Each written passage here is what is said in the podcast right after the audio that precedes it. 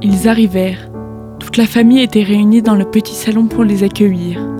Le visage de Madame Bennett n'était que sourire. Celui de son mari restait grave et impénétrable. Elisabeth et Jane se sentaient inquiètes, anxieuses et mal à l'aise. La voix de Lydia se fit entendre dans l'antichambre.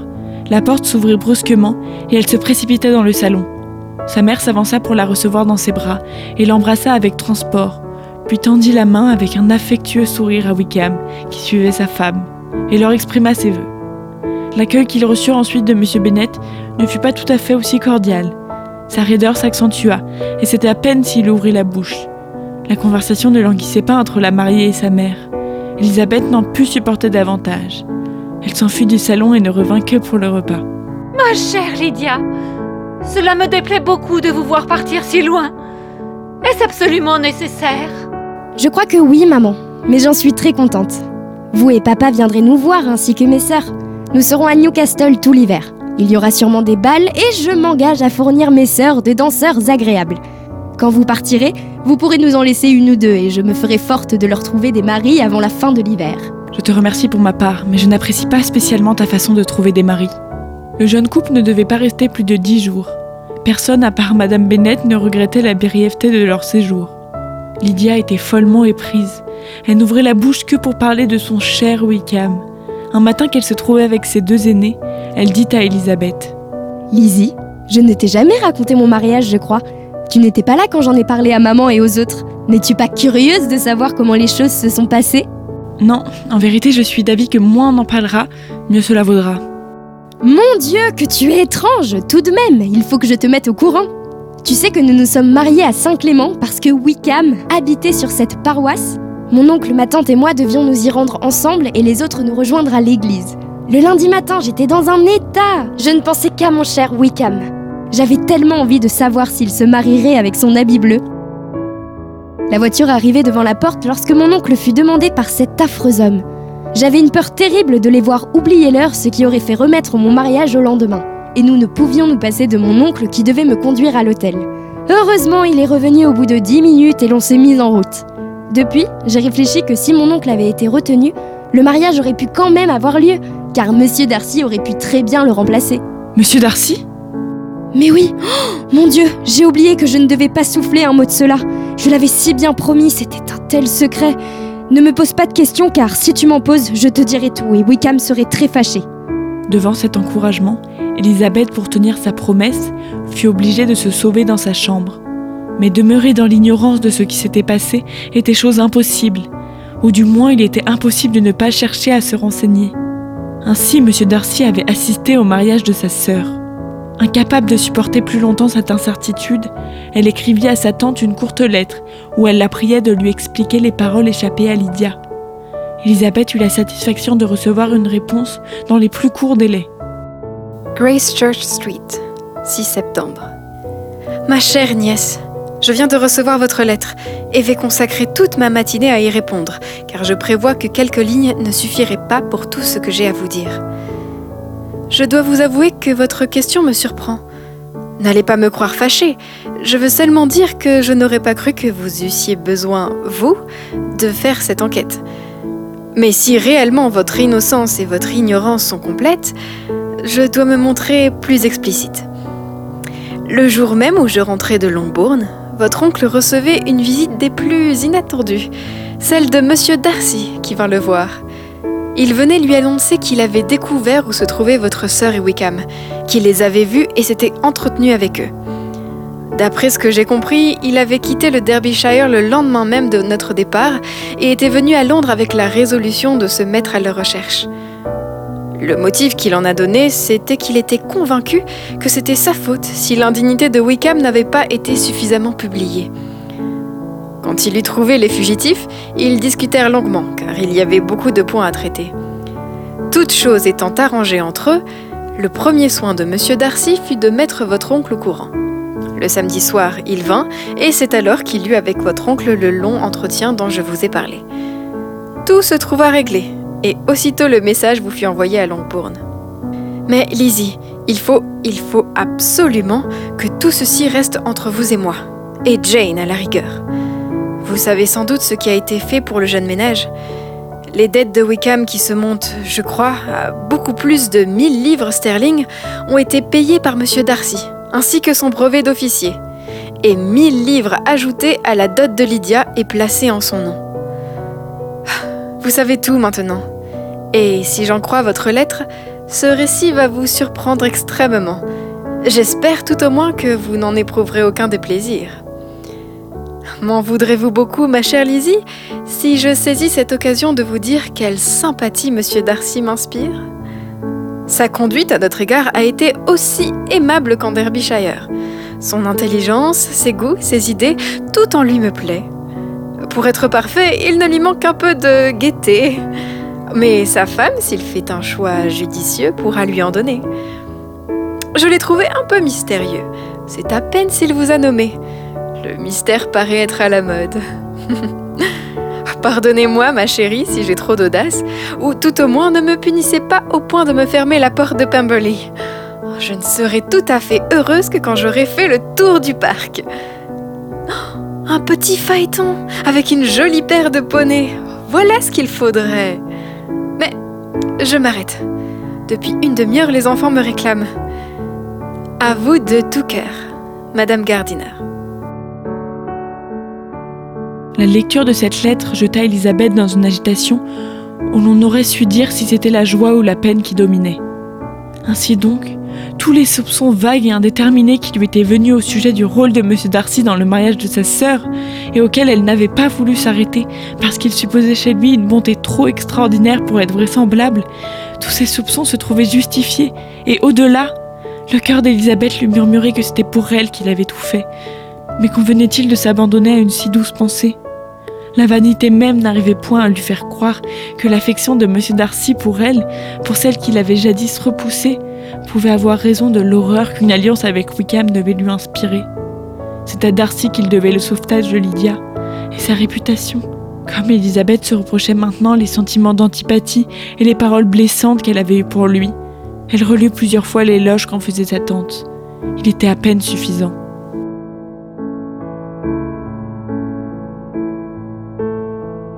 Le départ de Lydia assombrit Madame Bennet pendant plusieurs jours. Mais la mélancolie où l'avait plongé cet événement ne résista pas à la nouvelle qui commença bientôt à circuler dans le pays. Monsieur Bingley était sur le point de revenir, à l'occasion de la chasse. Jane n'avait pu entendre parler du retour de Bingley sans changer de couleur. Depuis longtemps, elle n'avait pas prononcé son nom devant Elisabeth. Mais ce jour-là, dès qu'elles furent seules, elle lui dit J'ai bien vu que ton regard se tournait vers moi, Lydie, quand ma tante nous a dit la nouvelle, et j'ai senti que je me troublais. Mais je ne vais pas attribuer mon émotion à une cause puérile. J'ai rougi simplement parce que je savais qu'on allait me regarder. Je t'assure que cette nouvelle ne me cause ni joie, ni peine. Elisabeth ne savait que penser. Si elle n'avait pas vu Bingley en Derbyshire, elle aurait pu supposer qu'il venait sans autre motif que celui qu'on annonçait. Mais elle était persuadée qu'il aimait toujours Jane. Le troisième jour après l'arrivée de M. Bingley dans la région, de la fenêtre de son boudoir, Madame Bennet l'aperçut à cheval qui franchissait le portail et s'avançait vers la maison. Ses filles furent appelées aussitôt. Quelqu'un l'accompagne? Qui est-ce donc? Et grand Dieu? Monsieur Darcy? Tous les amis de Monsieur Bingley sont les bienvenus ici, naturellement. Mais j'avoue que la vie seule de celui-ci m'est odieuse. Jane regarda Elisabeth avec une surprise consternée. Pour Jane, M. Darcy n'était qu'un prétendant qu'Elisabeth avait repoussé et dont elle n'avait pas su apprécier le mérite. Pour Elisabeth, c'était l'homme qui venait de rendre à sa famille un service inestimable, et pour qui elle éprouvait un sentiment sinon aussi tendre que celui de Jane pour Bingley, du moins aussi profond et aussi raisonnable. La couleur qui avait quitté son visage y reparut plus ardente, et ses yeux brillèrent de joie à la pensée que les sentiments et les vues de Darcy n'avaient peut-être pas changé. Mais elle ne voulut point s'y arrêter. Jane rougit légèrement à l'entrée des deux jeunes gens. Cependant, elle les accueillit d'un air assez naturel. Elisabeth n'avait osé jeter qu'un coup d'œil rapide à M. Darcy. Il avait l'air aussi grave qu'à son habitude, et son regard était fixé sur le sol. Il paraissait très absorbé et moins soucieux de plaire qu'à leur dernière rencontre. Elle se sentit désappointée, et en éprouva de l'irritation contre elle-même. Quand les jeunes gens se levèrent pour partir, Madame Bennet dut garde d'oublier l'invitation projetée. Vous êtes en dette avec moi, monsieur Bingley Avant votre départ pour Londres, vous m'aviez promis de venir dîner en famille dès votre retour. Bingley parut un peu interloqué par ce discours et dit quelque chose sur son regret d'en avoir été empêché par ses affaires, puis ils se retirèrent tous les deux. Peu de jours après, M. Bingley se présenta à nouveau, et cette fois seul. Son ami l'avait quitté le matin pour retourner à Londres, et il devait revenir une dizaine de jours plus tard. Après le thé, Elisabeth revint au salon et aperçut Jane et Bingley debout devant la cheminée, parlant avec animation. Trouvant la situation un peu gênante, Elisabeth allait se retirer, quand Bingley, qui s'était assis, se leva aussitôt, murmura quelques mots à Jane et se précipita hors du salon. Jane ne pouvait rien cacher à Elisabeth, et en la prenant dans ses bras, reconnut avec émotion qu'elle était la femme la plus heureuse du monde. C'est trop, beaucoup trop. Oh, je ne le méritais pas. Oh, comme je voudrais voir tout le monde aussi heureux que moi. Il m'a rendue heureuse en m'apprenant qu'il avait toujours ignoré mon séjour à Londres au printemps dernier. Oh, je ne le croyais pas possible. Oh, je suis certainement la créature la plus heureuse au monde. Oh, Lizzie, pourquoi suis-je la privilégiée de la famille? Si je pouvais seulement te voir aussi heureuse S'il y avait seulement pour toi un homme comparable à Charles Quand tu me donneras à choisir parmi vingt autres exemplaires de ton fiancé, je ne pourrai jamais être aussi heureuse que toi. Non, non, laisse-moi me débrouiller comme je pourrais. Peut-être avec un peu de chance, Monsieur Collins a un cousin. Bingley revint. L'entrevue avec Monsieur Bennet avait été courte et satisfaisante.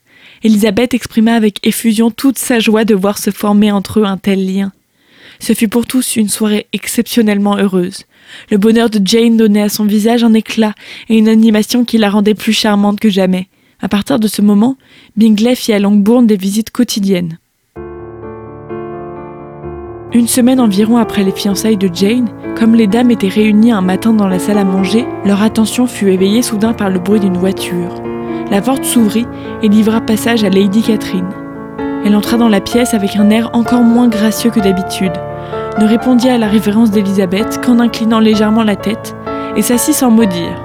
Après un silence, Lady Catherine réclama un entretien avec Elisabeth. Vous ne devez point être surprise, Miss Bennet, de me voir ici.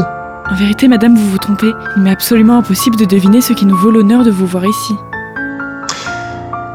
Miss Bennet, vous devez savoir qu'on ne se moque pas de moi. Une nouvelle inquiétante m'est parvenue il y a deux jours. On m'a dit que vous, Miss Elizabeth Bennet, vous alliez très probablement devenir la femme de mon neveu, Monsieur Darcy. Et bien qu'il s'agisse là, j'en suis sûre, d'un scandaleux mensonge, j'ai résolu immédiatement de me transporter ici pour vous faire connaître mes sentiments. Puisque vous ne pouvez croire que ce soit vrai, je me demande pourquoi vous vous êtes imposé la fatigue d'un pareil voyage. Quelle peut être l'intention de votre grâce? C'est d'exiger qu'un démenti formel soit opposé tout de suite à de tels bruits. Votre visite à Longbourn paraît plutôt les confirmer. Si en effet ils existent réellement. S'ils existent, prétendriez-vous les ignorer? N'est-ce pas vous, les vôtres, qui les avez adroitement mis en circulation? Ne savez-vous pas qu'ils se répandent partout? C'est la première nouvelle que j'en ai. Ceci ne peut se supporter. J'insiste, Miss Bennet, pour avoir une réponse. Mon neveu vous a-t-il demandé en mariage? Votre grâce a déclaré tout à l'heure que la chose était impossible. Assurément. Tant qu'il gardera l'usage de sa raison. Mais vous êtes capable de lui avoir fait perdre la tête. Si j'ai fait cela, je serai la dernière personne à l'avouer. Miss Bennet, savez-vous bien qui je suis? Monsieur Darcy est fiancé à ma fille. Et maintenant, qu'avez-vous à dire? Que s'il en est ainsi, vous n'avez aucune raison de craindre qu'il me demande de l'épouser. Répondez-moi une fois pour toutes. Lui êtes-vous fiancé? Non, je ne le suis pas. Alors faites-moi la promesse de ne jamais l'être. Je me refuse absolument à faire une promesse de ce genre. Miss Bennet, je suis stupéfaite et indignée. Je pensais vous trouver plus raisonnable. Mais n'allez pas vous imaginer que je céderai. Je ne partirai pas d'ici avant d'avoir obtenu la promesse que je désire. Et moi, je ne la donnerai certainement jamais. Il n'est pas une seule insulte que vous m'ayez épargnée. Je vous prie de bien vouloir me laisser retourner chez moi. Elisabeth rentra dans la maison et entendit la voiture s'éloigner tandis qu'elle montait l'escalier. Sa mère l'attendait impatiente à la porte du petit salon et demanda pourquoi Lady Catherine était venue. Elisabeth fut forcée de répondre par un léger mensonge, car il était vraiment impossible de faire connaître le véritable sujet de leur conversation. Elisabeth était plus malheureuse que jamais d'avoir à dissimuler ses sentiments. Elle se forçait à rire alors qu'elle avait eu plutôt envie de pleurer. Les souvenirs des déclarations de Lady Catherine n'étaient pas sans lui causer quelques malaises, car il fallait s'attendre à ce qu'elle exerçât une pression sur son neveu. Peu de jours après la visite de Lady Catherine, M. Bingley put amener M. Darcy en personne à Longbourn. Tous deux arrivèrent de bonne heure, et Bingley, qui cherchait l'occasion d'un tête-à-tête avec Jane, proposa à tout le monde une promenade. Madame Bennet n'aimait pas la marche, Marie n'avait jamais un moment à perdre, et Kitty avait l'intention de faire visite à Maria. Jane, M. Bingley, Elizabeth et M. Darcy se mirent donc en route. Bingley et Jane, toutefois, se laissèrent bientôt distancer et restèrent à marcher doucement en arrière. Elizabeth, profitant du courage qu'elle se sentait en cet instant, commença sans plus attendre. Je suis très égoïste, monsieur Darcy. Pour me soulager d'un poids, je vais donner libre cours à mes sentiments, au risque de heurter les vôtres. Mais je ne puis rester plus longtemps sans vous remercier de la bonté vraiment extraordinaire dont vous avez fait preuve pour ma pauvre sœur. L'étourdie de Lydia seule m'a révélé que vous aviez été mêlé à cette affaire. Laissez-moi vous remercier mille et mille fois au nom de toute ma famille, de la généreuse pitié qui vous a poussé à prendre tant de peine et à supporter tant de mortifications pour arriver à découvrir ma sœur. Si vous tenez à me remercier, remerciez-moi pour vous seul. Mais votre famille ne me doit rien. Malgré tout le respect que je crois avoir pour elle, je n'ai pensé qu'à vous. Vous êtes trop généreuse pour vous jouer de mes sentiments. Si les vôtres sont les mêmes qu'au printemps dernier, dites-le moi tout de suite. Les miens n'ont pas changé, non plus que le rêve que j'avais formé alors. Mais un mot de vous les fera taire à jamais. Désireuse de mettre un terme à son anxiété, Elisabeth retrouva enfin assez d'empire sur elle-même pour lui répondre, et sans tarder, bien qu'en phrases entrecoupées, elle lui fit entendre que depuis l'époque à laquelle il faisait allusion, ses sentiments avaient subi un changement assez profond pour qu'elle pût accueillir maintenant avec joie le nouvel aveu des siens. Cette réponse causa à Darcy un bonheur tel que sans doute il n'en avait point encore éprouvé un semblable, et il l'exprima dans des termes où l'on sentait toute l'ardeur et la tendresse d'un cœur passionnément épris. Elisabeth apprit bientôt que l'heureuse entente qui venait de s'établir entre eux était due aux efforts de Lady Catherine pour les séparer. Elle avait rapporté sa conversation avec Elisabeth, appuyant avec emphase sur toutes les paroles qui, à son sens, prouvaient la perversité ou l'impudence de la jeune fille. Mais malheureusement pour sa grâce, l'effet produit avait été exactement le contraire de celui qu'elle attendait. Elle m'a donné des raisons d'espérer que je n'avais pas encore. Je connaissais assez votre caractère pour être sûr que si vous aviez été décidé à me refuser d'une façon absolue et irrévocable, vous l'auriez dit à Lady Catherine franchement et sans détour. Vous ne connaissez que trop en effet ma franchise. Et ma lettre Vous a-t-elle donné meilleure opinion de moi? Avez-vous, en la lisant, fait crédit à ce qu'elle contenait? Elisabeth expliqua les impressions qu'elle avait ressenties et comment, l'une après l'autre, toutes ses préventions étaient tombées. En écrivant cette lettre, je m'imaginais être calme et froid. Mais je me rends compte que maintenant je l'ai écrite le cœur plein d'une affreuse amertume. Peut-être commençait-elle dans l'amertume, mais elle se terminait par un adieu plein de charité. J'ose à peine vous demander ce que vous avez pensé de moi lorsque nous nous sommes rencontrés à Pemberley. Ma présence en ce lieu ne vous a-t-elle pas paru déplacée? Non. En vérité, je n'ai ressenti que de la surprise. Votre surprise n'a sûrement pas été plus grande que la mienne en me voyant traité par vous avec tant d'égards. J'espérais obtenir votre pardon et adoucir la mauvaise opinion que vous aviez de moi, en vous faisant voir que vos reproches avaient été pris en considération. Il lui dit combien Georgiana avait été charmée de faire sa connaissance, et sa déception en voyant leur relation si brusquement interrompue. Ici, leurs pensées se portant naturellement sur la cause de cette interruption, Elisabeth apprit bientôt que c'était à l'hôtel même que Darcy avait pris la décision de quitter le Derbyshire à sa suite et de se mettre à la recherche de Lydia. Après avoir fait ainsi plusieurs miles sans y songer, un coup d'œil jeté à leur montre leur fit voir qu'il était grand temps de rentrer. La soirée se passa paisiblement, sans incident notable. Les fiancés déclarés causaient et riaient. Ceux qui l'étaient secrètement restaient silencieux. Darcy n'était pas d'un caractère à laisser son bonheur se révéler par des dehors joyeux, et Elisabeth, émue et perplexe, se demandait ce que se diraient les siens lorsqu'ils sauraient tout. Le soir, elle s'ouvrit à sa sœur. Tu plaisantes, Lizzie. C'est inimaginable. Toi, Fiancée à Monsieur Darcy? Oh Non, non, je ne puis te croire. Je sais que c'est impossible. Je sais combien il te déplaît. Tu n'en sais rien du tout. Oublie tout ce que tu croyais savoir. Peut-être fut-il un temps où je ne l'aimais pas comme aujourd'hui, mais je te dispense d'avoir une mémoire trop fidèle. Dorénavant, je ne veux plus m'en souvenir moi-même. Mon Dieu, est-ce possible? Pourtant, il faut bien que je te croie. Lizzie, chérie, je voudrais, Je veux te féliciter. Mais es-tu certaine que tu puisses être heureuse avec lui? Il n'y a aucun doute à cet égard. Nous avons déjà décidé que nous serions le couple le plus heureux du monde. Mais es-tu contente, Jane? Très heureuse. Monsieur Bingley et moi ne pouvions souhaiter mieux. Nous en parlions quelquefois, mais en considérant la chose comme impossible. En toute sincérité. L'aimes-tu assez? Oh, Lizzie. Es-tu bien sûre de tes sentiments? Tellement sûre que j'ai peur de t'entendre dire qu'ils sont exagérés. Depuis quand l'aimes-tu? Tout cela est venu si insensiblement qu'il me serait difficile de te répondre. Mais cependant, je pourrais peut-être dire, depuis que j'ai visité son beau domaine de Pemberley. Une nouvelle invitation à parler sérieusement produit son effet, et Elisabeth eut vite rassuré sa sœur sur la réalité de son attachement pour M. Darcy. Jane déclara qu'elle n'avait plus rien à désirer. La moitié de la nuit se passa en conversation. Le lendemain, en regardant par la fenêtre, Madame Bennet annonça le retour de M. Bingley et de M. Darcy. Bingley, en entrant, regarda Elisabeth d'un air expressif et lui serra la main avec une chaleur qui montrait bien qu'il savait tout. Il proposa au groupe de la veille de repartir en balade. Pendant cette promenade, Elisabeth et Darcy décidèrent qu'il fallait, le soir même, demander le consentement de M. Bennet. Elisabeth se réserva la démarche auprès de sa mère. Dans la soirée, quand M. Bennet se retira, M. Darcy se leva et le suivit dans la bibliothèque. Elisabeth fut très agitée jusqu'au moment où il reparut. Un sourire la rassura tout d'abord. Puis s'étant approché d'elle sous prétexte d'admirer sa broderie, il lui glissa. Allez trouver votre père. Il vous attend dans la bibliothèque. Elle s'y rendit aussitôt. Monsieur Bennet arpentait la pièce, l'air grave et anxieux. Lizzie, qu'êtes-vous en train de faire? Avez-vous perdu le sens d'accepter cet homme? Ne l'avez-vous pas toujours détesté? Non, papa. En d'autres termes, vous êtes décidé à l'épouser.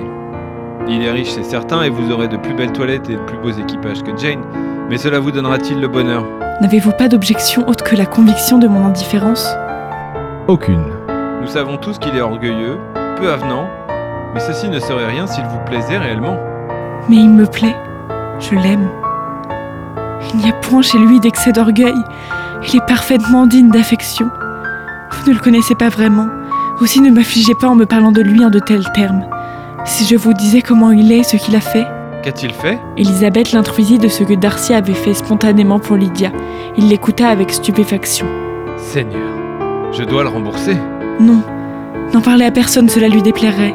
Nous l'avons mal jugé. Surtout moi. L'opinion que j'avais eue de lui s'est peu à peu transformée. J'étais stupide. Et lui s'est trompé sur Jane et sur bien d'autres choses. Mais moi aussi. Voyez-vous, lui et moi sommes tellement semblables et tellement têtus. Vous l'aimez vraiment, n'est-ce pas? Énormément. J'ai du mal à croire que quiconque puisse vous mériter. Mais il me semble qu'on me donne tort. Eh bien, ma chérie, je n'ai plus rien à dire. S'il en est ainsi, il est digne de vous. Je ne me serais pas séparé de toi, Malisie, s'il n'en avait pas été digne. Merci. Enfin, il la laissa partir, ajoutant comme elle le quittait. S'il venait des prétendants pour Marie ou Kitty, vous pouvez me les envoyer. J'ai tout le temps de leur répondre. La soirée se passa paisiblement. Lorsque Madame Bennet regagna sa chambre, Elisabeth la suivit pour lui faire l'importante communication. Miséricorde Bonté divine Peut-on s'imaginer des choses pareilles? Monsieur Darcy Qui aurait pu le supposer? Est-ce bien vrai? Oh Ma petite Lizzie Comme vous allez être riche et considérée. Jane n'aura rien de comparable. Je suis tellement contente Tellement heureuse. Un homme si charmant, si beau, si grand. Ma chère Lizzie, je n'ai qu'un regret. C'est d'avoir eu pour lui jusqu'à ce jour tant d'antipathie. J'espère qu'il ne s'en sera pas aperçu. Lizzie, chérie, une maison à Londres. Tout ce qui fait le charme de la vie Trois filles mariées, dix mille livres de rente. Oh mon Dieu, que vais-je devenir?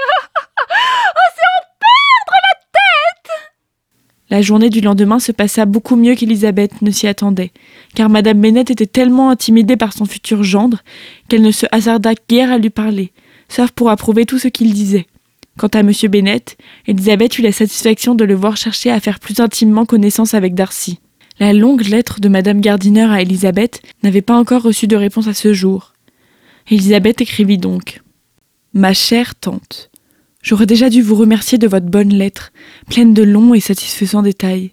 À vous parler franchement, j'étais de trop méchante humeur pour écrire. Vos suppositions alors dépassaient la réalité. Mais maintenant, supposez tout ce que vous voudrez, lâchez la bride à votre imagination, et à moins de vous figurer que je suis déjà mariée, vous ne pourrez vous tromper de beaucoup. Vite, écrivez-moi, et dites de lui beaucoup plus de bien que vous n'ayez fait dans votre dernière lettre. Je vous remercie mille et mille fois de ne pas m'avoir emmené visiter la région des lacs, que j'étais donc sotte de le souhaiter. Votre idée de poney est charmante. Tous les jours nous ferons le tour du parc. Je suis la créature la plus heureuse du monde. Beaucoup sans doute ont dit la même chose avant moi, mais jamais aussi justement. Monsieur Darcy vous envoie toute l'affection qu'il peut distraire de la part qui me revient. Il faut que vous veniez tous passer Noël à Pemberley. Affectueusement, Elisabeth.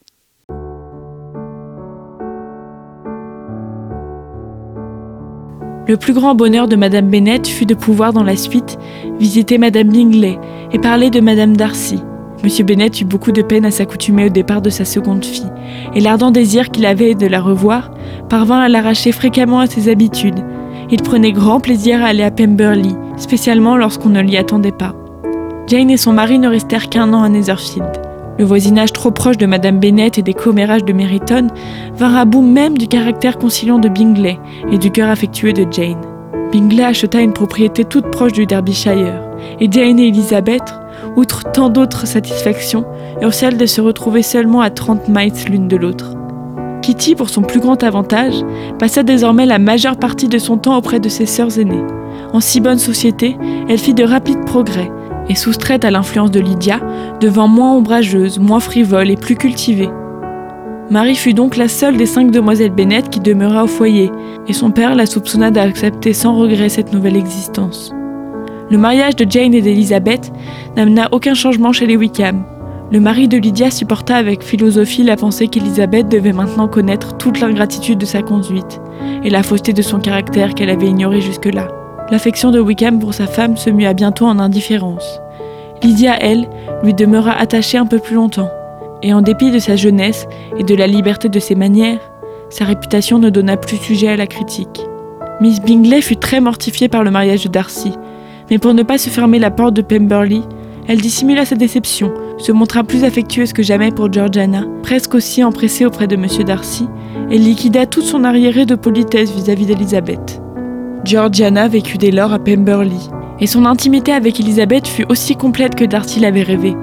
Georgiana avait la plus grande admiration pour sa belle-sœur, quoiqu'au début, elle fut presque choquée de la manière enjouée et familière dont celle-ci parlait à son mari. Ce frère aîné qui lui avait toujours inspiré un respect touchant à la crainte, elle le voyait maintenant taquiner sans façon. Elle comprit peu à peu qu'une jeune femme peut prendre avec son mari des libertés qu'un frère ne permettrait pas toujours à sa sœur de dix ans plus jeune que lui. Lady Catherine fut indignée du mariage de son neveu.